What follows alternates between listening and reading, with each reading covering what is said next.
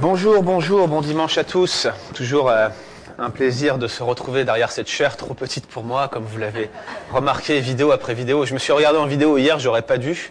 J'ai enfin, j'ai enfin compris que j'avais un ministère plutôt radiophonique, ça c'est la première chose. Et, la deuxième, c'est que j'ai l'impression de faire une course en sac, là, vous savez, avec la, la chair comme ça, là, qui, c'est assez drôle. Elle est faite sur mesure pour votre pasteur, mais pas pour les géants comme moi. Voilà. Alors, je suis vraiment très content d'avoir passé ce mois avec vous. J'ai euh, euh, vraiment été béni en votre compagnie. Je trouve vraiment que cette église ici est formidable, un accueil chaleureux, un- vraiment un dévouement pour la cause de l'évangile. J'étais vraiment soufflé hier, je vais vous dire. Hier, on avait un, nombre de personnes qui était quand même conséquent. Et je vais vous dire, j'avais des doutes, parce que je commence à avoir un tout petit peu d'expérience en matière d'évangélisation, en matière de distribution de tracts, et j'ai quelques ratios en tête. Et l'équivalent du nombre de personnes de l'extérieur qui sont venues, c'est ce qu'on atteignait généralement avec 20 ou 30 000 traités distribués en France. Vous en avez distribué même pas 200, et encore, Pascal m'a confessé qu'il a fait beaucoup de pare-brise. Ce que je suis en train de vous dire, c'est que il a fait du chiffre, Pascal. Ce que je suis en train de vous dire, c'est que le travail de bouche à oreille a été juste simplement extraordinaire. Et ça, c'est votre travail en tant qu'Église. Je trouve ça vraiment génial. Et je suis pas en train de vous faire un hommage à bon marché juste pour partir et que vous soyez content de m'avoir vu. Je sais que vous êtes content de m'avoir vu. Mais je- je- ce que je suis en train de vous dire, c'est que vraiment, il y a eu un travail de l'Église ici. Et que ça s'est senti hier aussi dans vos prières. Euh, on a eu vraiment d'excellentes conversations. Et on a été bénis tous ensemble. Pour ma part, ça sera avec euh, beaucoup de joie que je vais revoir les miens, ma famille notamment, mais j'aurai quand même un petit pincement au cœur en laissant mes Québécois ici à, à Saint-Jérôme, et je me souviendrai de vous avec beaucoup de plaisir. Et allez savoir, peut-être qu'on va se revoir bientôt. Le texte euh, d'aujourd'hui, puisque nous sommes euh, avant tout ici pour euh, étudier la parole de Dieu, se trouve dans l'Ancien Testament. Et nous allons lire ensemble dans l'Ancien Testament le, deuxième livre des Chroniques, au chapitre 34. Un passage, peut-être l'un de mes préférés dans l'Ancien Testament. 2 Chroniques 34. Et on a du pain sur la planche aujourd'hui. On a un long passage sur lequel j'ai plein de choses à vous dire. 2 Chroniques 34, et on va lire ensemble l'histoire du roi Josias. 2 Chroniques 34.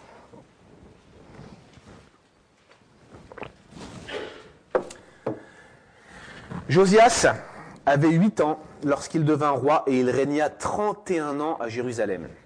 Il fit ce qui est droit aux yeux de l'Éternel et il marcha dans toutes les voies de David son père. Il ne s'en détourna ni à droite ni à gauche. La huitième année de son règne, comme il était encore jeune, il commença à rechercher le Dieu de David son père. Et la douzième année, il commença à purifier Juda et Jérusalem des hauts lieux, des idoles, des images taillées, des images en métal fondu. On renversa devant lui les autels de Baal. Il abattit les statues consacrées au soleil qui étaient dessus. Il brisa les idoles, les images taillées, les images en métal fondu. Il les réduisit en poussière et il répandit la poussière sur les tombes de ceux qui leur avaient sacrifié. Il brûla les ossements des prêtres sur leurs autels. C'est ainsi qu'il purifia Juda et Jérusalem. Dans les villes de Manassé, d'Éphraïm et de Siméon et même de Nephtali, Partout au milieu de leurs ruines, il renversa leurs autels et il mit en pièces les idoles et les images taillées et il les réduisit en poussière. Et il abattit toutes les statues consacrées au soleil dans tout le pays d'Israël. Puis il retourna à Jérusalem. La dix-huitième année de son règne, après qu'il eut purifié le pays et la maison, c'est-à-dire le temple, il envoya Shaphan, fils d'Atsalia, Maaseja, chef de la ville, et Joach, fils de Joachaz, l'archiviste, pour réparer la maison de l'Éternel son Dieu. Ils se rendirent auprès du souverain sacrificateur Ilkia, et on livra l'argent qu'il avait apporté dans la maison de Dieu, et que les Lévites, les gardiens du seuil, avaient recueilli de Manassé et d'Éphraïm, et de tout le reste d'Israël, et de tout Juda, et de Benjamin, et des habitants de Jérusalem. On le remit entre les mains de ceux qui étaient chargés de faire exécuter l'ouvrage de réparation dans la maison de l'Éternel, et ils l'employèrent pour ceux qui travaillaient aux réparations des maisons de l'Éternel, pour les charpentiers et pour les maçons, pour les achats de pierres de taille et de bois, destinés aux poutres, à la charpente des bâtiments qu'avaient détruits les rois de Juda. Ces hommes agirent avec probité dans leur travail. Ils étaient placés sous l'inspection de Jacat et d'Abdias, lévites, d'entre les fils de Merari et de Zacharie et de Meshulam, d'entre les fils des Kéatites.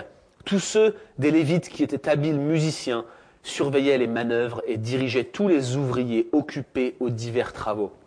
Il y avait encore d'autres lévites secrétaires, commissaires et portiers. Au moment où l'on sortit l'argent qui avait été apporté dans la maison de l'Éternel, le sacrificateur Ilkia trouva le livre de la loi de l'Éternel donné par Moïse. Alors Ilkia prit la parole et dit à Shaphan le secrétaire, J'ai trouvé le livre de la loi dans la maison de l'Éternel. Et Ilkia donna le livre à Shaphan. Shaphan apporta le livre au roi et lui rendit aussi compte en disant, Tes serviteurs ont fait tout ce qui leur a été commandé, ils ont ramassé l'argent qui se trouvait dans la maison de l'Éternel, et ils l'ont remis entre les mains des inspecteurs et des ouvriers. Shaphan, le secrétaire, dit encore au roi, le sacrificateur Ilkia m'a donné un livre. Et Shaphan le lut devant le roi. Lorsque le roi entendit les paroles de la loi, il déchira ses vêtements. Et le roi donna cet ordre à Ilkia, à Ashikam, à Shaphan, au fils de Shaphan, à Abdon, fils de Miché, à Shaphan, le secrétaire, à Azaya, le serviteur du roi, allez consulter l'Éternel pour moi, pour ceux qui restent en Israël et en Juda, au sujet des paroles de ce livre qu'on a trouvé, car grande est la colère de l'Éternel qui s'est répandue sur nous, parce que nos pères n'ont point observé la parole de l'Éternel, et ils n'ont point mis en pratique tout ce qui est écrit dans ce livre. Ilkia et ceux qui avaient désigné le roi allèrent auprès de la prophétesse Hulda, femme de Shalom, fils de Tokehat, fils de Asra, gardien des vêtements. Elle habitait à Jérusalem, dans le second quartier ou dans l'autre quartier de la ville. Après qu'ils eurent exprimé ce qu'ils avaient à lui dire, elle leur répondit, Ainsi parle l'Éternel, le Dieu d'Israël. Dites à l'homme qui vous a envoyé vers moi, Ainsi parle l'Éternel. Voici, je vais faire venir des malheurs sur ce lieu et sur ses habitants. Toutes les malédictions écrites dans le livre qu'on a lu devant le roi de Juda. Parce qu'ils m'ont abandonné, parce qu'ils ont offert des parfums à d'autres dieux, afin de m'irriter par tous les ouvrages de leurs mains. Ma colère s'est répandue sur ce lieu et elle ne s'éteindra point. Mais vous direz au roi de Juda qui vous a envoyé pour consulter l'Éternel. Ainsi parle l'Éternel, le Dieu d'Israël, au sujet des paroles que tu as entendues. Parce que ton cœur a été touché, parce que tu t'es humilié devant Dieu en entendant les paroles contre ce lieu et contre ses habitants, parce que tu t'es humilié devant moi, parce que tu as déchiré tes vêtements, parce que tu as pleuré devant moi, moi aussi j'ai entendu, dit l'Éternel. Voici, je te recueillerai auprès de tes pères, tu seras recueilli en paix, dans ta tombe, dans ton sépulcre, et tes yeux ne verront pas tous les malheurs que je ferai venir sur ce lieu et sur ses habitants. Et ils rapportèrent au roi cette réponse. Le roi fit assembler tous les anciens de Juda et de Jérusalem. Puis il monta à la maison de l'Éternel avec tous les hommes de Juda et les habitants de Jérusalem, et les sacrificateurs, et les Lévites, et tout le peuple, depuis le plus grand jusqu'au plus petit. Et il lut devant eux toutes les paroles du livre de l'Alliance qu'on avait trouvé dans la maison de l'Éternel. Le roi se tenait sur son estrade, et il traita alliance devant l'Éternel, s'engageant à suivre l'Éternel et à observer ses ordonnances et ses préceptes et ses lois de tout son cœur et de toute son âme, afin de mettre en pratique les paroles de l'alliance écrites dans ce livre. Et il fit entrer dans l'alliance tous ceux qui se trouvaient à Jérusalem et en Benjamin. Et tous les habitants de Jérusalem agirent selon l'alliance de Dieu, du Dieu de leur père. Josias fit disparaître toutes les abominations de tous les pays appartenant aux enfants d'Israël.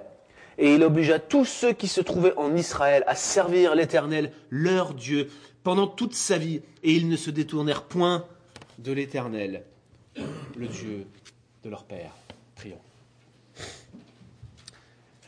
Grand passage, Seigneur notre Dieu, que nous lisons ce matin, passage fondateur, passage central de l'Ancien Testament. Et nous sommes devant toi, conscients que ta parole est la vérité, que toute écriture est inspirée de Dieu, ceci incluant l'Ancien Testament, ceci incluant ce passage précis. Et nous voulons te prier pour que tu disposes nos cœurs, notre âme, à recevoir ce que tu as à nous dire, mais aussi, Seigneur, à nous aider, à nous assister alors que nous allons tenter de comprendre comment un tel passage peut nous enseigner des choses pour nos vies, à nous, croyants du XXIe siècle. Père céleste, nous savons que tu ne changes pas, que tu restes le même, que ta miséricorde durera toujours, mais aussi ta parole pour l'éternité. Accorde-nous la grâce de réellement comprendre ce que tu veux nous dire. Au nom de Jésus-Christ, Amen.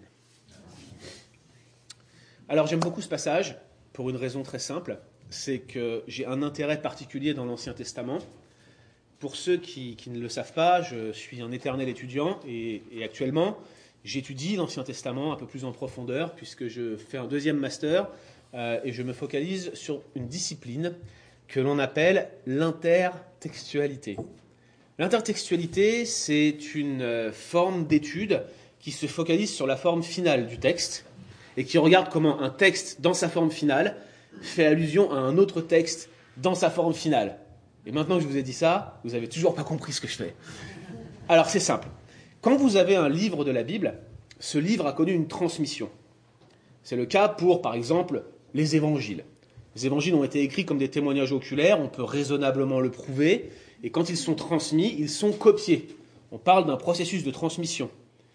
Mais dans le cas de l'Ancien Testament, c'est probablement un processus antérieur qui s'est produit. Non seulement les livres ont été copiés et transmis, mais ils ont été copiés de manière à expliquer, une forme de copie explicative. C'est-à-dire que l'exemple le plus concret que je pourrais vous citer, c'est l'exemple d'Esdras, qui, revenant d'exil, se met à prendre la loi et il l'expliquait à tout le peuple qui était devant lui.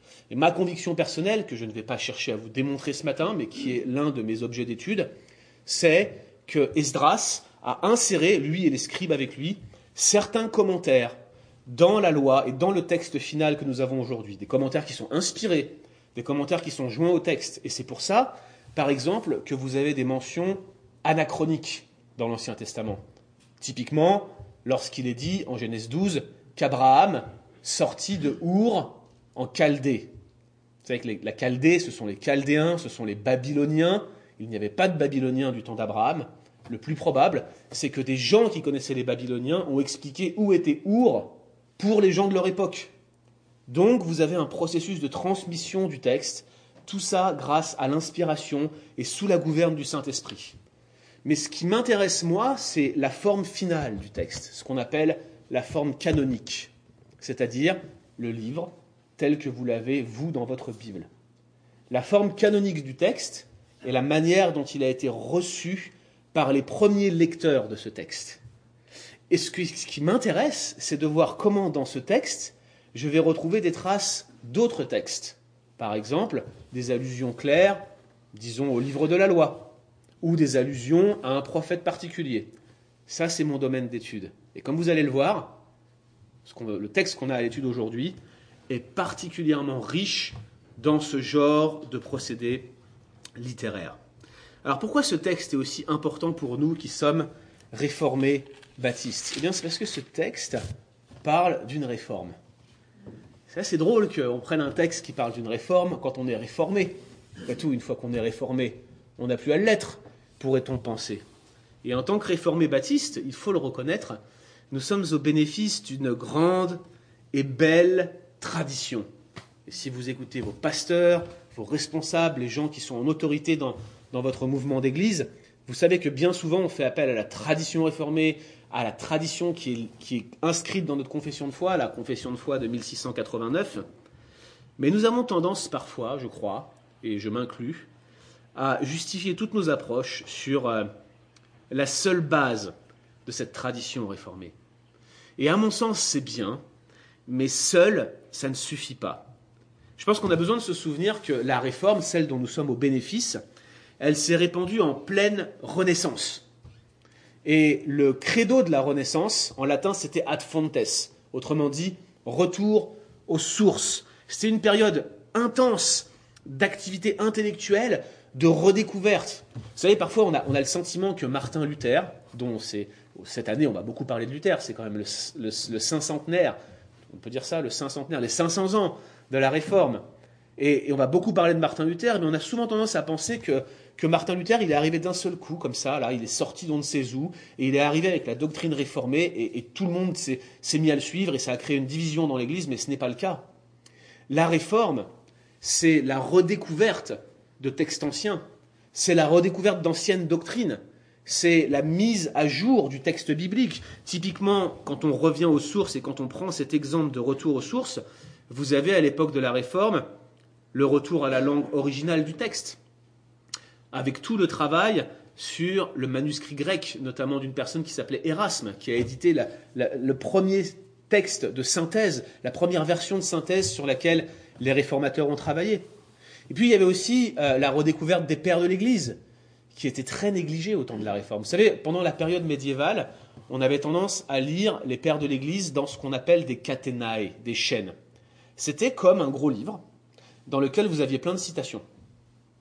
Et donc les gens qui allaient étudier la théologie, qui s'entraînaient à être quelqu'un qui allait servir dans l'Église, ils avaient ces gros livres, dont l'un des plus connus était les quatre tomes des sentences de Pierre Lombard.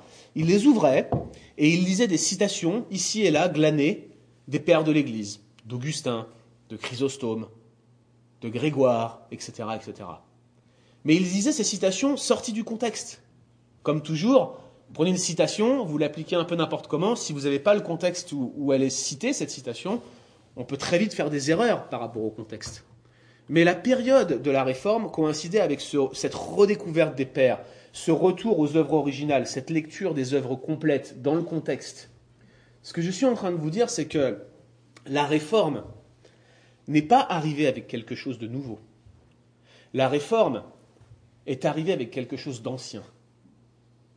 La réforme est une redécouverte des sources, redécouverte des bases, et par conséquent, nos pères, les réformateurs, retournaient aux sources. En gros, c'était le carburant de la réforme tout entière, et ça devrait être le carburant de vous ici à Saint-Jérôme, c'est le retour aux sources. Les réformateurs et les puritains, leurs héritiers, n'inventaient pas quelque chose de nouveau, mais plutôt ils redécouvraient quelque chose de perdu. Et c'est ni plus ni moins ce qu'on a dans ce texte ici. La redécouverte d'un livre qui apparemment était perdu. Et c'est le modèle d'une réforme par excellence, la réforme du roi Josias. Maintenant, essayez de vous mettre dans la peau d'un Luther ou d'un Calvin en train de lire sa Bible au XVIe siècle, et il tombe sur ce texte, et il voit Josias qui redécouvre le livre de la loi et qui lance une grande réforme de purification du pays. À mon avis, ils devaient se projeter et se dire qu'en quelque sorte, ils étaient les nouveaux Josias. Et ce n'est pas étonnant que ce passage ait été si fascinant pour les premiers réformés et pour les puritains. Vous avez un livre de Richard Siebes qui est Josias Reformation, qui n'est pas traduit en français, une collection de sermons sur ce texte absolument admirable. Si seulement on pouvait l'avoir en langue française ou en langue québécoise, ce qui est presque pareil. Les spécialistes critiques, euh, quand je parle de spécialistes critiques, on parle de libéraux, ils ont aussi eu un intérêt particulier sur ce passage. Alors je ne vais pas m'arrêter sur ce qu'ils croient, mais en gros, euh, pour eux, ce passage, c'est euh, un récit amplifié d'une histoire vraie. Josias qui, centralise la monarchie et qui, en centralisant la monarchie, va va commencer à, inventer une histoire, vous voyez, comme si on se créait une histoire pour s'inventer une vie en quelque sorte, et que Israël se serait inventé en quelque sorte sur la base de ce passage. Pour eux, l'Ancien Testament commence ici, et tout le reste n'est qu'une construction littéraire, n'est qu'une sorte de légende bâtie pour auréoler le peuple d'Israël. Mais la réforme de Josias n'est pas politique, elle est spirituelle par essence. Et je pense qu'il faut qu'on se concentre sur le fait que Josias, avant toute chose, avait une expérience spirituelle. Et c'est ce que je vais essayer de, montrer aujourd'hui. Donc ce que je voudrais simplement, c'est qu'on regarde ce que je vous ai dit en introduction, la forme finale du texte. Et qu'on regarde comment ce texte peut nous parler dans sa structure. La structure du texte, elle est plutôt simple.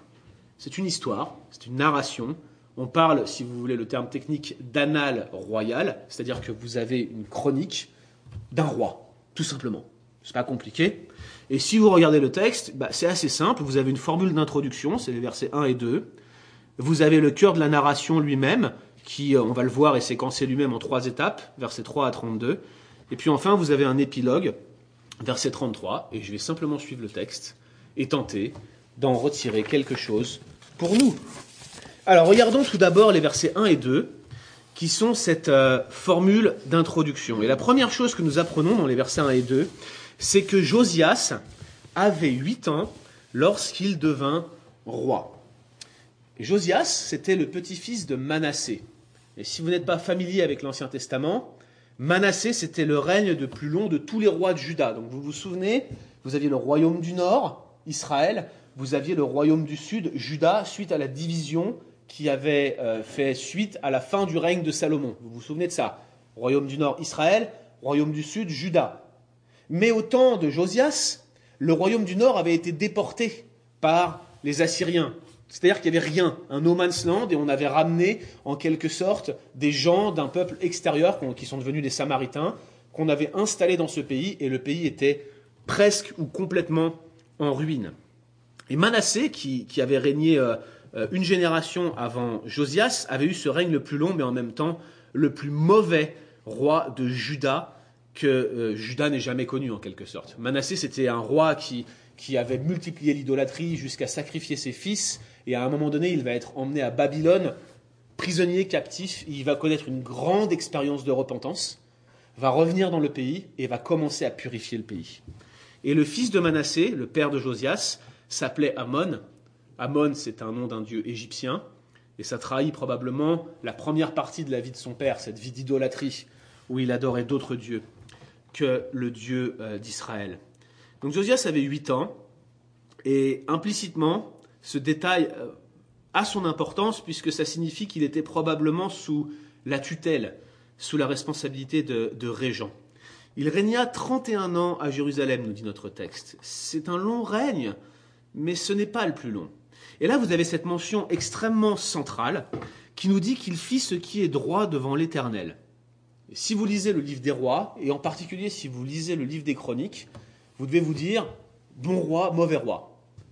Globalement, c'est un peu ce que dit le texte, mais ce n'est pas simplement une appréciation de sa moralité. Vous savez, on dit il y a des bonnes personnes, même si on sait qu'il n'y a pas de bonnes personnes.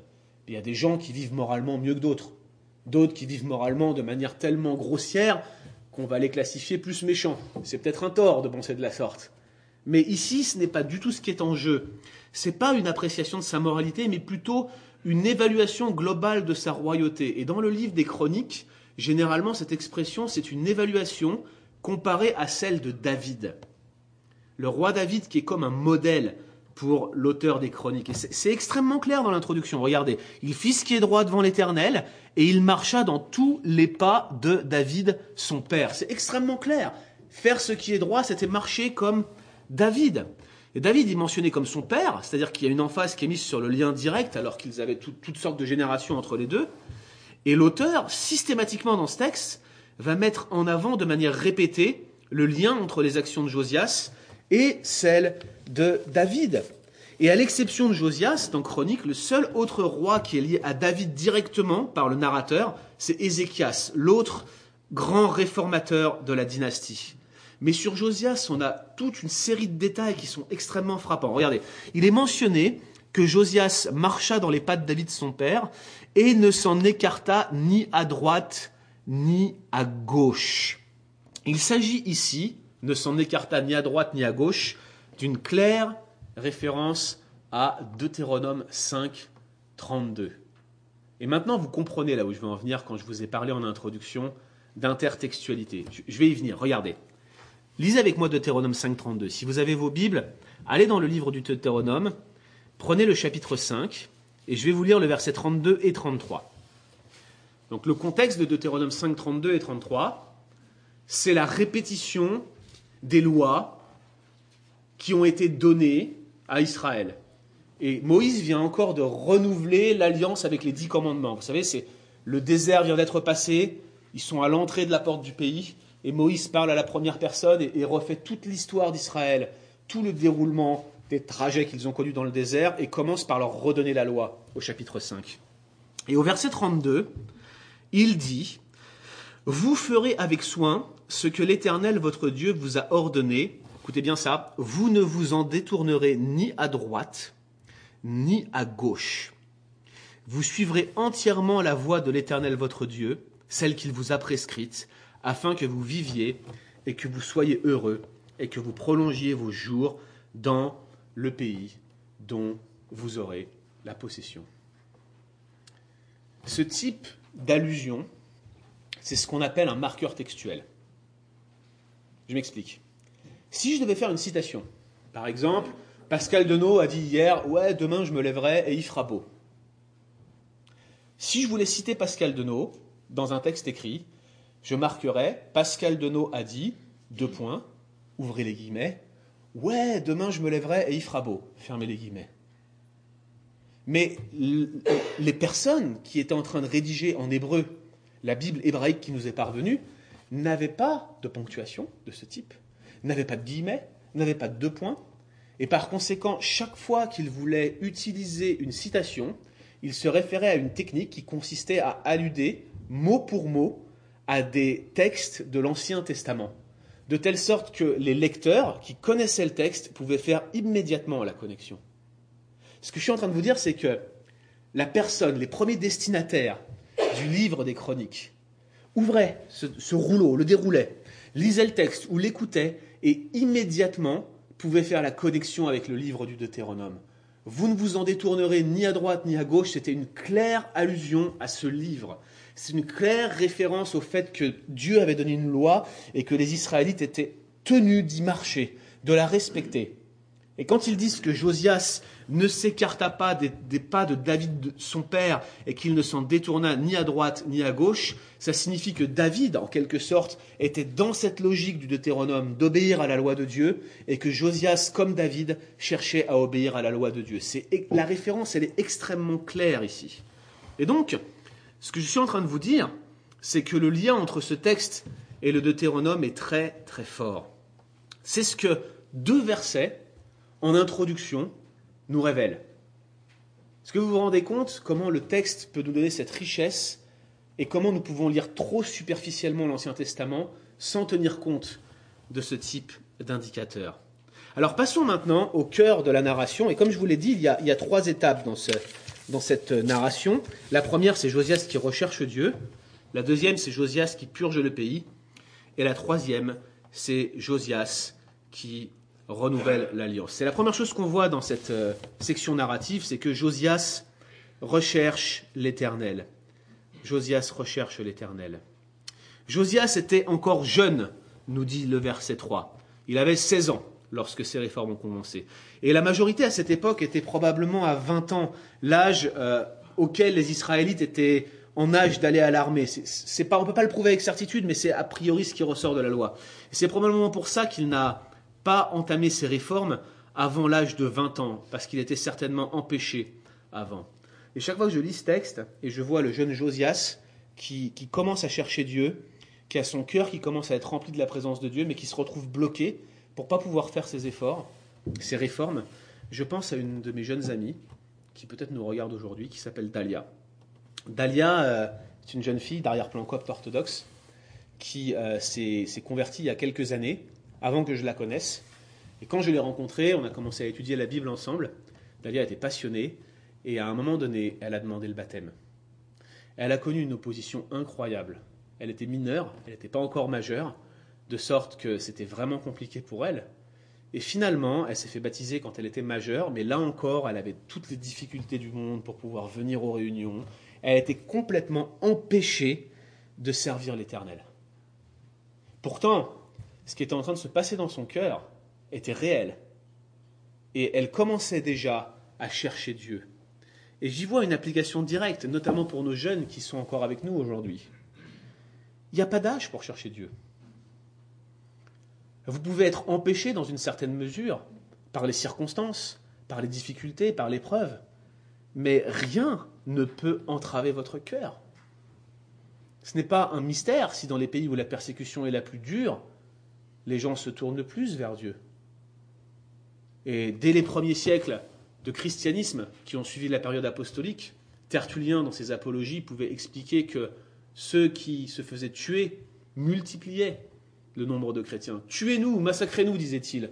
Le sang des chrétiens est une semence. Il n'y a pas d'âge pour chercher Dieu. Rien ne peut entraver votre cœur. Certes, vos circonstances seront difficiles, mais rien ne peut entraver votre cœur. Donc Josias était encore jeune, mais il commença à chercher Dieu. Alors chercher, là encore, si vous étudiez le livre des chroniques en profondeur, vous allez voir que le thème de la recherche de Dieu, c'est un thème central dans le livre des chroniques. Et là encore, c'est un thème qui est associé avec David. On le voit une fois de plus, dans ce texte. Il commença à rechercher qui Le Dieu de David, son père. Et dans tout le livre des chroniques, tous les rois qui firent ce qui est bien devant l'Éternel sont décrits comme recherchant Dieu. Chercher, c'est pas simplement chercher quelque chose qu'on a perdu. D'ailleurs, chers amis, figurez-vous que en quittant l'église hier, il semble que j'ai perdu mon portefeuille. Et l'après-midi va être consacré à la recherche de mon portefeuille quelque part dans la maison chez Pascal, qui est tellement grande qu'à mon avis, on va y passer l'après-midi. Mais vous voyez, chercher, c'est pas ça dans le livre euh, des chroniques. Chercher, ça décrit plutôt une, euh, une attitude de piété, une habitude de regarder à Dieu en chaque situation, mais c'est également l'attitude que Dieu veut voir dans ceux qui l'invoquent, dans ceux qui le prient. Vous voyez, c'est cette attitude que Dieu décrit dans le psaume 14. Dieu regarde du haut des cieux, regarde les fils de l'homme pour voir s'il y a quelqu'un qui a, qui a de l'intelligence, quelqu'un qui cherche Dieu. Donc chercher, en fait, c'est cette dimension de, regarder à Dieu. Chercher Dieu, c'est quelqu'un qui, qui, a un caractère particulier. Si vous revenez sur le psaume 14, vous avez cette idée de chercher Dieu. Dieu regarde du haut des cieux et regarde s'il y a quelqu'un qui le cherche, quelqu'un qui est intelligent. Et la phrase suivante, c'est Tous sont égarés. Tous sont fous. Tous sont pervertis. Il n'y en a pas un qui fasse le bien, pas même un seul. Celui qui cherche Dieu, il est contrasté avec le fou, le corrompu, celui qui fait des œuvres abominables. Et chercher Dieu, ce n'est pas une petite chose. Personne ne peut chercher Dieu comme Josias l'a fait si Dieu ne lui a pas accordé préalablement une capacité surnaturelle, une capacité spéciale pour le rechercher. Ce que je suis en train de vous dire, chers amis, c'est que chercher Dieu, comme ce texte l'indique, c'est déjà lui appartenir. Chercher Dieu de la sorte, c'est ce que les auteurs du Nouveau Testament, en fait, cette capacité surnaturelle qui te permet de chercher Dieu, qui te permet d'avoir la foi, c'est ce que les auteurs du Nouveau Testament appellent la régénération. Et Josias commença à chercher Dieu. La construction verbale ici, ça implique qu'en fait, il y a un commencement dans le temps et quelque chose qui va continuer, qui va grandir, qui va, qui va évoluer. C'est, en fait, c'est ni plus ni moins qu'un cheminement spirituel. C'est ni plus ni moins ce qu'on appellerait une expérience de conversion. Il avait 16 ans lorsqu'il a fait l'expérience d'une rencontre avec Dieu. C'est ce que ce texte nous dit. Josias s'est tourné vers Dieu. Josias a commencé à marcher avec Dieu.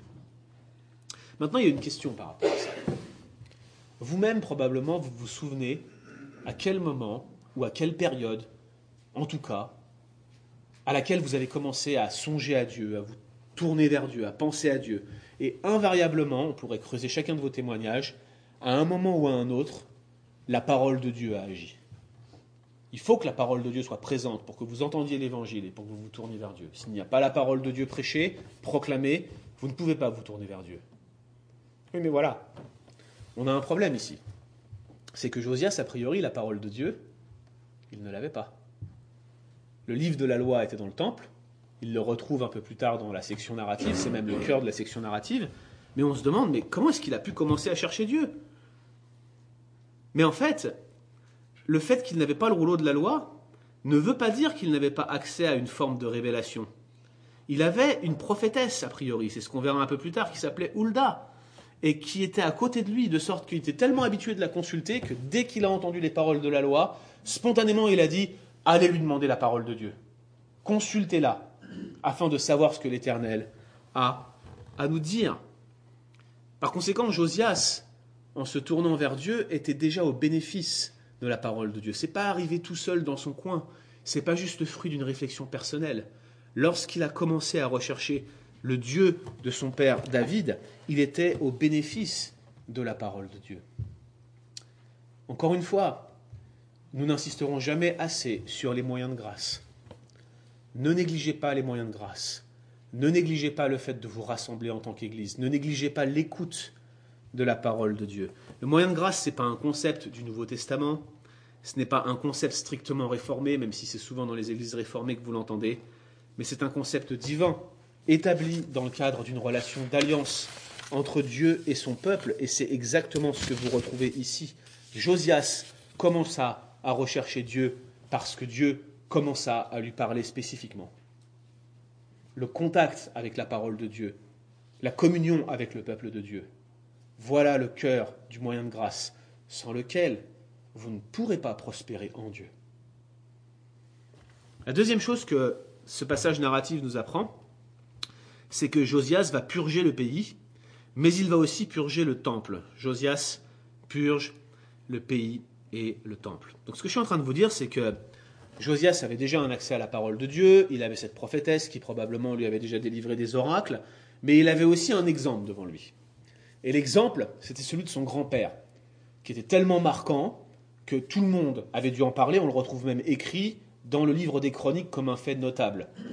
Et il avait dû avoir cet exemple d'un roi qui avait fait n'importe quoi de sa vie, qui s'était éloigné de Dieu, qui s'était complètement détourné des commandements de David son père, mais qui à un moment donné, alors qu'il était affligé, s'est humilié, s'est tourné vers Dieu et a commencé à réparer ce qu'il avait fait. Donc cet exemple lui montrait dans un certain sens la marche à suivre d'un retour à Dieu, de même que l'exemple de son père devait probablement être un témoignage d'endurcissement. Donc Josias avait d'une part des révélations prophétiques à disposition par cette prophétesse ou d'autres, et d'autre part un exemple de repentance, mais aussi l'exemple de son père qui était tout le contraire d'une repentance. Par conséquent, il savait grosso modo ce qui était obéir à Dieu et ce qui n'était pas obéir à Dieu. Il avait eu le saint exemple d'une repentance. Et là encore, vous savez, souvent on parle de vie exemplaire dans les milieux chrétiens, et je trouve que c'est extraordinaire de pouvoir montrer qu'une vie morale est possible. Je crois qu'il y a des gens qui, ont cette capacité de témoigner d'un témoignage moral extraordinaire et de montrer que le christianisme produit dans une vie autre chose qu'une vie perdue. Néanmoins, le premier exemple qui devrait être le nôtre en tant que chrétien, en tant que chrétien, c'est la repentance. Prompte à nous repentir, prompte à servir. Voilà le plus parfait exemple. Car nous péchons tous d'une manière ou d'une autre, sur une base quotidienne. Mais le cœur de notre christianisme est basé sur ce retour à Dieu, qu'est la repentance. Un exemple que Josias avait à disposition, et il poursuivait donc l'œuvre de repentance de son grand-père. Il est dit, il commença à purger. Là encore, un processus continuel, avec un commencement bien précis dans le temps, mais purger, ça traduit un terme hébreu qui possède un, sens euh, cérémoniel, c'est-à-dire qu'il ne s'agit pas de purger, de laver la cuisine, hein. on parle de purger euh, des règles rituelles de l'ancienne alliance. Et le but de Josias, n'était pas simplement de, de laver ou, de, ou d'enlever les choses. Il était en train de préparer le pays. Il était en train de préparer le temple. Pourquoi? Parce qu'il voulait que le pays et le temple servent d'un lieu d'adoration pour Dieu. Et donc la première chose qu'il fait, il se dit, mais il faut que j'enlève toutes les idoles. Faut que j'enlève toutes les choses par lesquelles mon pays s'est corrompu. Je vais écarter toutes ces choses-là. Et en tant que roi qui, prétend être comme David, un roi davidique, son but, c'est de restaurer une adoration du même type que celle qui était sous David, de préparer le pays, le peuple et le temple pour cela. Et ce qui est intéressant, c'est de regarder l'ordre de la purification. Si vous regardez le texte, vous allez voir qu'il commence par Juda et Jérusalem. Donc le royaume du sud, vous vous souvenez Sur lequel il régnait. Ça paraît logique, il est roi sur le royaume du sud, qu'est-ce qu'il fait? Il purifie le royaume du sud. Alors il renverse les hôtels de Baal, il abat les statues consacrées au soleil, il brise les idoles, il brise les images taillées, il brise les images en métal fondu, et il les réduit en poussière. Il brûla les ossements des prêtres sur leurs autels. Là encore, exactement le même type de langage que celui que vous trouvez dans le Deutéronome. Deuxième marqueur textuel. Deuxièmement, il fait la même chose, exactement la même chose, versets 6 et 7, mais dans les villes de Manassé, dans les villes d'Éphraïm, dans les villes de, Finéon, de Siméon, et jusqu'à Nephtali. Ça signifie qu'il est remonté loin vers le nord, dans un pays qui n'était pas le sien, afin de purger le royaume d'Israël, qui était sous domination assyrienne. Pourquoi est-ce qu'il fait ça? Pourquoi est-ce qu'il a besoin d'aller dans un pays qui, ne lui appartient pas et d'aller le purifier. Mais réfléchissez juste deux secondes. Quel était le puissant roi qui régnait sur Juda et sur Israël? Un roi avec lequel ce passage identifie systématiquement Josias. David. David régnait sur Juda et Israël sous la forme d'un seul pays qui s'appelait Israël. Et, en fait, ce que Josias est en train de faire, c'est un retour à l'alliance que David avait traitée avec son peuple. Un retour à l'adoration de type davidique, de l'adoration telle qu'elle était pratiquée sous David. Il purifie le pays et revient tout simplement à des pratiques qui étaient euh, en cours du temps de David. Et on a l'impression que Josias, il se repose en fait sur une sorte de tradition, vous voyez, une tradition royale. Il avait entendu parler de la repentance de son grand-père. Il avait entendu parler du pieux modèle de David. Et en se basant sur cette tradition, il se dit, eh bien, ces rois-là étaient pieux, ces rois-là se sont repentis, je vais faire comme eux. Et je vais me tourner vers Dieu de la même manière qu'il le faisait. Et donc, par conséquent, se basant sur cette tradition, il commence à purifier le pays et il commence à laver Juda et Jérusalem. Et puis finalement, il revient à Jérusalem et il s'attache à réparer le temple. Et c'est en fait en quelque sorte la, la, cerise sur le gâteau, le joyau de la couronne. Son but, c'est de présenter à Dieu une forme d'adoration de type, du même type que celle qui était faite sous David, dans un royaume du même type que celui qui appartenait à David, ultimement dirigé par ce même Dieu qui avait fait une alliance avec David, le patriarche de la dynastie. Et on voit bien comment cette tradition, tradition davidique, a gouverné tous les actes de Josias. Extraordinaire, n'est-ce pas? Juste sur la base d'une recherche personnelle de Dieu et sur la base d'une bonne tradition qui lui est parvenue, il commence à purifier le pays. Nous voyons ensuite que Josias donc va réparer le temple. Et ici aussi, on a encore plein de marqueurs textuels, puisque les réparations de ce temple, le langage utilisé, va faire écho à toutes les préparations de David. Vous vous souvenez, pendant son règne, il va préparer les matériaux pour son fils Salomon. Alors il y a beaucoup de choses à dire là-dessus, mais je ne vais pas m'arrêter là. Je préfère me focaliser avec vous sur le cœur du passage, c'est-à-dire la découverte du rouleau de la loi. Et regardez au verset 14, les versets 14-18, vous avez cet événement qui est raconté. Vous avez euh, euh, Ilkia, qui, recevant l'argent qui a été collecté pour la réparation du temple, va trouver ce livre. Et vous voyez que le passage est plutôt bref, deux versets. Et pourtant, la plupart des spécialistes euh, libéraux de l'Ancien Testament sont en extase devant ces deux versets et écrivent des volumes et des volumes et des volumes rien que sur ces deux versets en posant des questions qui sont tout le temps les mêmes et sur lesquelles on a du mal à répondre. Alors la première chose, moi, que j'aimerais vous dire sur ce livre, c'est que ce n'est pas un livre.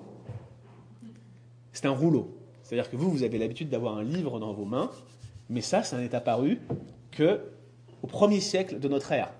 Les premiers livres, d'ailleurs, sont probablement apparus dans un contexte chrétien à Antioche, on appelait ça des codex, c'était des feuillets qui étaient ficelés ensemble, sur lesquels les gens avaient tendance à prendre leurs notes. Mais à cette époque-là, peu de gens savaient lire ou écrire, les scribes savaient écrire, et on écrivait, essentiellement sur des rouleaux. Vous savez, c'est des grandes feuilles de papyrus qu'on déroulait, et sur lesquelles on manquait de place. Inutile de vous dire que vous qui, qui vous trimballez avec votre petite Bible de poche dans vos mains, ça n'existait pas à cette époque-là. Au mieux, vous aviez un rouleau qui pouvait éventuellement contenir un livre de la Bible. La deuxième chose qui, accapare l'imagination des spécialistes, c'est mais, mais pourquoi ce livre était caché? Toutes sortes de théories ont été basées là-dessus. Pourquoi le livre de la loi était caché dans le temple? Alors écoutez bien, vous qui êtes à Saint-Jérôme aujourd'hui, une annonce extraordinaire, je vais enfin vous dire la vérité par rapport à pourquoi ce livre était caché. Vous êtes prêts? J'en sais rien. Je ne sais pas pourquoi ce livre était caché. Et vous savez quoi? Je n'ai strictement rien à faire parce que ce n'est pas important pour la narration. Par contre, bien plus important, c'est qu'est-ce que ce rouleau contenait? Eh bien, figurez-vous qu'en 1805, vous avez un spécialiste qui s'appelle Devet, un spécialiste critique, qui va dire que ce rouleau, c'était en fait le Deutéronome. Et depuis lors, il y a plutôt un consensus pour dire que ce rouleau contenait tout ou partie de Deutéronome. Personnellement, je pense que c'est au moins partiellement vrai. J'ai mon idée là-dessus, et si le sujet vous intéresse, on peut en parler après le culte. Mais Devet, à mon avis, a fait une excellente proposition en disant que ce rouleau contenait le livre du Deutéronome, et je vais vous dire pourquoi après, quand nous allons reparler de la manière dont Josias va renouveler l'alliance. Et quand Josias entend donc la parole de Dieu qui lui est lue, il y a une réaction qui est particulièrement instructrice, instructive pour nous. Notons tout d'abord qu'il a rapidement réalisé qu'il était en présence des paroles mêmes de Dieu. C'est une preuve supplémentaire qu'il avait l'habitude de la relation avec Dieu. Regardez la première chose qu'il fait. Il déchire ses vêtements et il pleure. Alors vous, vous vous dites, mais c'est pour nous qui sommes arrivés au XXIe siècle, déchirer nos vêtements, c'est quand même quelque chose d'incroyable. Quand il vous arrive quelque chose, vous n'êtes pas en train de déchirer vos vêtements. Je sais pas moi, je pourrais vous dire une bêtise. La dernière fois, j'ai cassé le moulin à café chez Pascal. Il n'a pas déchiré ses vêtements. le moulin à café cassé plus les vêtements déchirés, ça aurait fait une somme assez conséquente. Mais pour les personnes qui vivaient à cette époque-là, les Israélites du temps de, l'auteur des chroniques, déchirer ses vêtements, c'était connu comme un signe extérieur de contrition. On déchirait ses vêtements et on prenait un espèce de grand linge d'une pièce qu'on appelait un sac, on se le mettait sur soi, on s'asseyait dans la centre. C'était un signe, je dirais, euh, traditionnel qui exprimait la détresse et la contrition. Alors vous pourriez penser, oui, mais ça, c'est, je veux dire, c'est, une attitude qui pourrait être facilement feinte. Facile de, feindre la repentance et, et d'être hypocrite. Mais Josias, il ne se contente pas de déchirer ses vêtements, on voit qu'il pleure, et qu'il pleure amèrement. Et Dieu, qui est celui qui sonde les cœurs, nous dit au verset 21 qu'il le compte comme un signe de contrition intérieure. Donc la première chose que, que fait Josias, lui qui était habitué à la parole de Dieu, il entend ce que dit le livre, il déchire ses vêtements et il se met à pleurer, il se dit mais c'est dramatique ce qui nous arrive. Et la deuxième chose, il envoie ses proches conseillers vers Hulda dans le but de consulter l'Éternel. Ici, c'est assez intéressant, il y a un jeu sur les mots entre consulter l'Éternel et rechercher l'Éternel. On a vu que, que, que Josias commença à chercher l'Éternel, et c'est exactement le même mot quand il dit à ses conseillers, allez consulter l'Éternel, c'est d'arrache en hébreu. Et donc vous avez cette idée dans le texte qui traverse tout le texte, que la recherche de l'Éternel chez Josias était un processus continuel, vous voyez Il cherchait Dieu dans toutes les circonstances, difficiles ou faciles. Il cherchait à l'atteindre. C'est exactement cette racine hébraïque qui nous montre que la foi de Josias, mise en avant par le narrateur, consistait à une recherche continuelle Quel exemple pour nous Regardez aussi le message de la prophétesse une fois que, les envoyés de, de Josias vont voir Hulda. Déjà, Hulda, et c'est très intéressant, c'est l'une des rares femmes prophètes qui sont mentionnées dans l'Ancien Testament. C'est important de le noter, il y avait des femmes qui étaient prophètes, Déborah en est une, Hulda en est une autre, on fait dire beaucoup de choses à ces femmes prophètes aujourd'hui pour justifier beaucoup de choses. Ce n'est pas le but pour moi de m'arrêter sur cela aujourd'hui, mais, on voit que Hulda était une femme prophétesse, et sa famille, et même son adresse, sont connues de l'auteur et euh, peut-être du compilateur du livre des chroniques, si je m'exprime mieux. Ce qui nous rappelle qu'il y a un certain nombre d'éléments dans ce texte qui sont des éléments de précision qui tendent à penser que l'auteur avait des informations très précises et ça nous rassure quant à la réalité historique de ce texte. Alors qu'est-ce qu'elle nous dit, Hulda? Bien, il y a deux grandes parties en fait. Il y a une partie qui s'adresse en fait euh, au peuple et qui ne fait que confirmer la menace qui était déjà contenue dans le rouleau. Des calamités qui sont décrites et qui vont s'abattre sur le peuple parce qu'il a abandonné Dieu en brisant le premier commandement, en se mettant des idoles, des, des, des, astartés, des Baals. En, d'autres termes, ils n'ont pas recherché Dieu. Ils n'ont pas recherché Dieu. Josias a commencé à rechercher Dieu et a continué à rechercher Dieu, mais manifestement le peuple ne recherchait pas Dieu. Le cœur même de ce qui avait fait de Josias ce qu'il était était absent du peuple. Et puis il est question des malédictions écrites dans le livre. Et là encore, si vous vous souvenez du livre de Deutéronome, vous avez ces malédictions qui sont prononcées sur le mont Garizim et les bénédictions sur le mont Ebal à la fin du livre de Deutéronome. Et les Israélites qui montent chacun d'un côté et qui se répondent l'un à l'autre. Et là encore, vous avez le langage du Deutéronome qui est mentionné ici. Les malédictions décrites dans ce livre, les malédictions en cas de non-respect de l'alliance, et l'idée c'est que l'alliance a été irrémédiablement brisée et que la colère de Dieu va arriver sur le peuple. C'est une allusion à l'exil. Et vous savez vous-même en lisant le livre des Chroniques que cela se termine systématiquement par l'exil du peuple. Donc un message très dur, un message de jugement. Mais la deuxième partie du message, c'est que malgré cette situation tragique, il reste encore un espoir pour le roi de Juda et pour ceux qui sont comme lui. Pourquoi? Parce qu'il s'est humilié lui-même lorsqu'il a entendu la menace. Et c'est répété deux fois, comme, comme pour emphase. Encore une fois, vous n'aviez pas de souligner ou mettre en gras ou mettre entre guillemets dans la langue hébraïque. Quand vous vouliez mettre en avant quelque chose de particulier dans un texte, vous le répétiez deux ou trois fois. Et le fait que cette idée, parce que tu t'es humilié toi-même lorsque tu as entendu les paroles de ce livre, le fait qu'il y ait une répétition ici, on voit bien que l'auteur veut insister là-dessus. Il y a un message d'espoir pour le roi. Cette humiliation qui a consisté dans ses vêtements déchirés et dans ses pleurs nous rappelle qu'il y a quelque chose de possible même dans les pires malédictions. Josias était confronté à des paroles menaçantes dans un livre et il les a pris à cœur. Mais vous avez un autre exemple dans un autre livre où un roi fait exactement le contraire. Il s'agit de Jéhoiakim. Et si vous lisez le livre de Jérémie et que vous vous arrêtez au chapitre 36, vous allez voir un événement qui était nécessairement connu des lecteurs du livre des chroniques, qui était nécessairement connu de l'auteur de chroniques. Je pense que le livre des chroniques, on peut le dire raisonnablement, a été écrit au retour d'exil.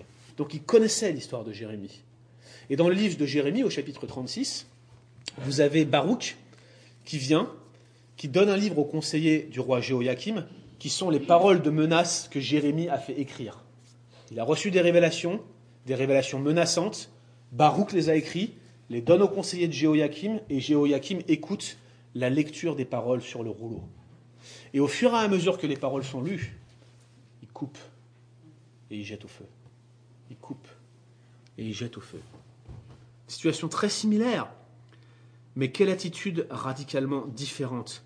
Les deux entendent la parole de Dieu, mais ils ne prennent pas du tout les avertissements de la même façon. Oh, on peut écouter la parole de Dieu et même y passer tous ces dimanches. Mais il y a une manière d'écouter qui est à salut, et l'autre qui amasse des charbons ardents au-dessus de nos têtes un jugement éternel qui se prépare pour ceux qui méprisent la parole de Dieu. Et mépriser la parole de Dieu, c'est pas nécessairement lever la main contre Dieu et crier contre lui. Parfois, c'est simplement s'asseoir dans la plus grande indifférence et dans son cœur couper chaque parole qui nous est annoncée et les jeter au fond de notre oubli. Quelle était la différence principale entre Josias et Jéhoiakim? C'était leur cœur. C'est ce que Dieu révèle par Hulda. Parce que ton cœur a été touché, nous dit le texte. Littéralement parce que ton cœur a été tendre, parce que ton cœur a été enseignable, parce que ton cœur a été volontaire, ton cœur, disons, a été disposé en quelque sorte. Ou peut-être devrions-nous paraphraser et dire parce que ton cœur a été brisé. Quand dans le psaume 51, Dieu ne déteigne pas un cœur brisé et contrit dans lequel il va pouvoir laisser sa parole entrer. Un cœur rempli de Dieu, un cœur cherchant constamment Dieu, un cœur prêt à tout laisser derrière lui, tout ce qui se place entre lui et Dieu, afin de chercher Dieu. Et cette différence, elle se voit dans les actes. Vous avez un roi qui entend les avertissements et qui se repent immédiatement et qui cherche à tout purifier davantage. Et vous en avez un autre qui continue à s'endurcir dans son endurcissement, en prenant chaque parole et en les jetant au feu. Et finalement, nous avons Josias, qui renouvelle l'alliance, verset 29-32. Il y avait donc ce nouvel espoir pour Josias, et il n'allait pas voir de ses yeux la calamité qui allait arriver sur Juda et sur ses habitants. Mais Josias ne voulait pas garder cet espoir pour lui seul. En quelque sorte, il se dit, mais j'ai trouvé ce livre, et ce livre m'a conduit à me repentir devant Dieu. Non seulement j'étais en train de mener une réforme, mais en lisant ces paroles, j'ai compris le cataclysme qui allait me tomber dessus. Alors j'ai déchiré mes vêtements, j'ai humilié mon cœur et j'ai eu ces paroles de réconfort, ces paroles d'encouragement, ces paroles me permettant d'avoir un espoir et un avenir devant moi. Mais il se dit, mais je ne vais pas garder ça pour moi. Je voudrais que d'autres le sachent. C'est pas possible. Cette grande calamité que j'ai esquivée, je veux que d'autres y soient participants. Alors qu'est-ce qu'il se dit? Qu'est-ce que je vais faire? Ben, Je vais rassembler tout le monde, tous ceux que je peux, et je vais leur parler de Dieu. Et c'est exactement ce qui se passe. C'est ce qu'il fait. Regardez, il rassemble les anciens, il rassemble tous les habitants de Juda, tous ceux de Jérusalem, tous les prêtres, tous les lévites, et vous avez cette expression, tout le peuple, petits et grands. C'est ce qu'on appelle un mérisme. Vous voyez, c'est pour inclure tout le monde. Tout le monde vient, tout le monde écoute la parole de Dieu, c'est un ordre du roi, vous allez venir et on va prendre le livre et je vais le lire devant vous et vous allez écouter et je vais vous dire ce que ça m'a fait. Et alors que le peuple s'assemble, ils lisent la parole de Dieu et ils renouvellent l'alliance mosaïque tel qu'exprimé dans le livre du Deutéronome. C'est les phrases comme commandement, témoignage et loi, le fait de rechercher son Dieu de tout son cœur, de toute son âme, de toute sa pensée. C'est ce qu'on appelle le schéma. Vous savez, écoute Israël, l'Éternel notre Dieu, l'Éternel est un, et tu le chercheras de tout ton cœur, de toute ton âme, de toute ta pensée. C'est le langage du Deutéronome, et c'est pour ça que je pense que Devet a raison de dire que le livre qu'ils ont trouvé, c'était au moins une forme primitive du Deutéronome, si ce n'est le Deutéronome au complet. Et il renouvelle l'alliance mosaïque, mais qui inclut certains éléments significatifs de l'alliance davidique. Par exemple, le fait que la cérémonie soit présidée par le roi, le fait que la cérémonie ait lieu sur une estrade devant le temple. Ça rappelle quoi? Ça rappelle David. Et vous avez ces deux traditions textuelles, celle de l'alliance avec David et celle de l'alliance avec Moïse, qui reviennent dans, un, dans une espèce de, de, de mouvement convergent sur Josias, qui vient prendre ces deux choses et les rassembler en lui-même ensemble dans ce texte. Extrêmement intéressant parce que c'est une réformation complète.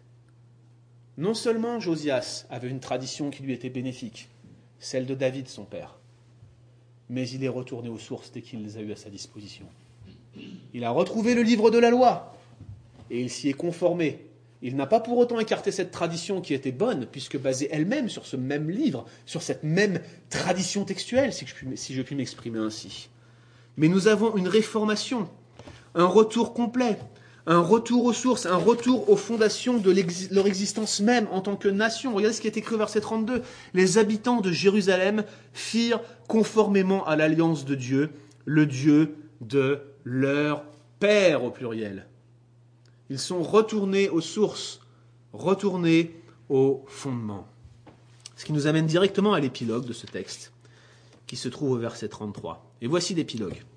Il se dit, ainsi Josias fit disparaître toutes les abominations de tous les pays appartenant aux enfants d'Israël.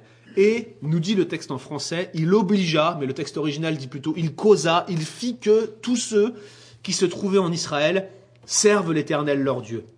Pendant toute sa vie, ils, ils ne se détournèrent point de l'Éternel, le Dieu de leur Père. Là encore, un simple verset, riche en enseignements pour nous. La première chose, c'est que Josias nous dit le texte français, ou obligea. Plutôt, il poussa, il causa, c'est du causatif. Tous ceux qui étaient présents à servir le Seigneur avec diligence. Néanmoins, même si c'est une forme de, cause, il y a l'idée de contrainte derrière, vous voyez Il y a, l'idée de, cette manière de, pousser les gens à venir adorer, alors peut-être ils ne l'auraient pas fait naturellement. Et on voit dans la manière dont le peuple s'attache à Dieu. Vous voyez Il s'attache à Dieu tous les jours de la vie de Josias. C'est souvent que vous voyez ça dans l'Ancien Testament. Vous avez un réformateur qui paraît, un juge, un roi, un prophète. Les gens le suivent et pendant toute leur vie, ils le suivent, mais le jour où il meurt, tout le monde se détourne. Comme si euh, notre foi devait dépendre d'une personne. Ces gens-là étaient réformés. Ils avaient vécu la réforme, mais ils l'avaient vécu extérieurement. Certainement pas vécu intérieurement.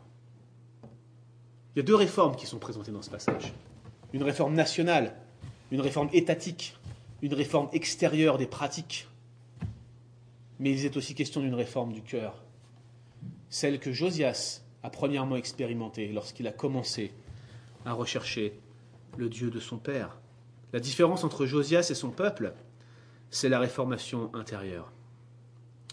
L'autre chose qui me paraît important de souligner dans cet épilogue, c'est une pratique réformée de voir dans l'Ancien Testament des types de Christ. C'est-à-dire que chaque auteur, d'une certaine manière, nous préfigure Christ. Vous avez certainement déjà entendu des enseignements ou des passages comme cela. Et je crois que Josias, il était certainement jusqu'à un certain point un type de Christ. Sa vie était, dans un certain sens, l'ombre de la vie parfaite du Messie, du parfait roi David, si je puis me permettre, du parfait David qui allait venir en son temps. Mais même s'il ne vit pas l'exil, Josias mourut tragiquement. Il mourut dans un acte de rébellion contre Dieu. C'est ce qui nous est raconté dans le chapitre suivant. Mais Jésus, lui, ne s'est jamais rebellé. Il n'a jamais péché. C'est sûr que Josias s'est humilié, mais il s'est humilié pour ses propres péchés. Christ, par contre, s'est abaissé lui-même, vidé lui-même. Il s'est humilié pour les péchés des autres.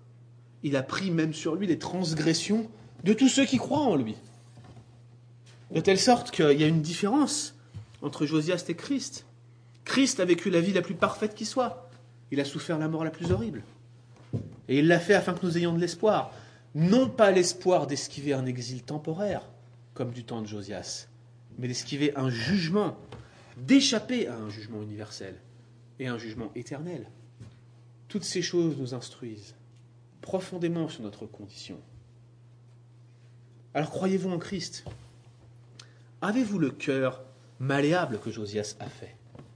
Avez-vous expérimenté la réformation intérieure? Ou vous êtes-vous contenté d'une réformation extérieure? Êtes-vous, vous qui vous présentez ce matin à Saint-Jérôme, des réformés du dimanche? Où êtes-vous, ces réformés du cœur, ceux qui croient en Jésus pour leur salut et pour l'éternité? Prions. Seigneur, ce texte, pas simple, a beaucoup de choses à nous dire. Et nous sommes profondément reconnaissants de ce que tu as pu nous exposer, toutes ces, tous ces aspects, toute cette réalité de ce que ce passage nous montre de Josias. Et nous voyons combien nous aussi nous avons besoin de retourner aux sources, retourner à ta parole et de nous réformer intérieurement. Merci au notre Dieu parce que tu nous instruis aussi et tu nous mets en garde afin que nous prenions garde et que nous considérions ta parole. Ordonne-nous, Seigneur, d'agir comme Josias le jour où nous sommes confrontés par toi et repris, et que nous retournions promptement à toi, et que nous ne soyons pas comme Jéhoiakim qui brûla toutes tes paroles. Seigneur notre Dieu, donne-nous un cœur pour te chercher, et accorde-nous ta grâce pour que cela soit le cas tous les jours de notre vie.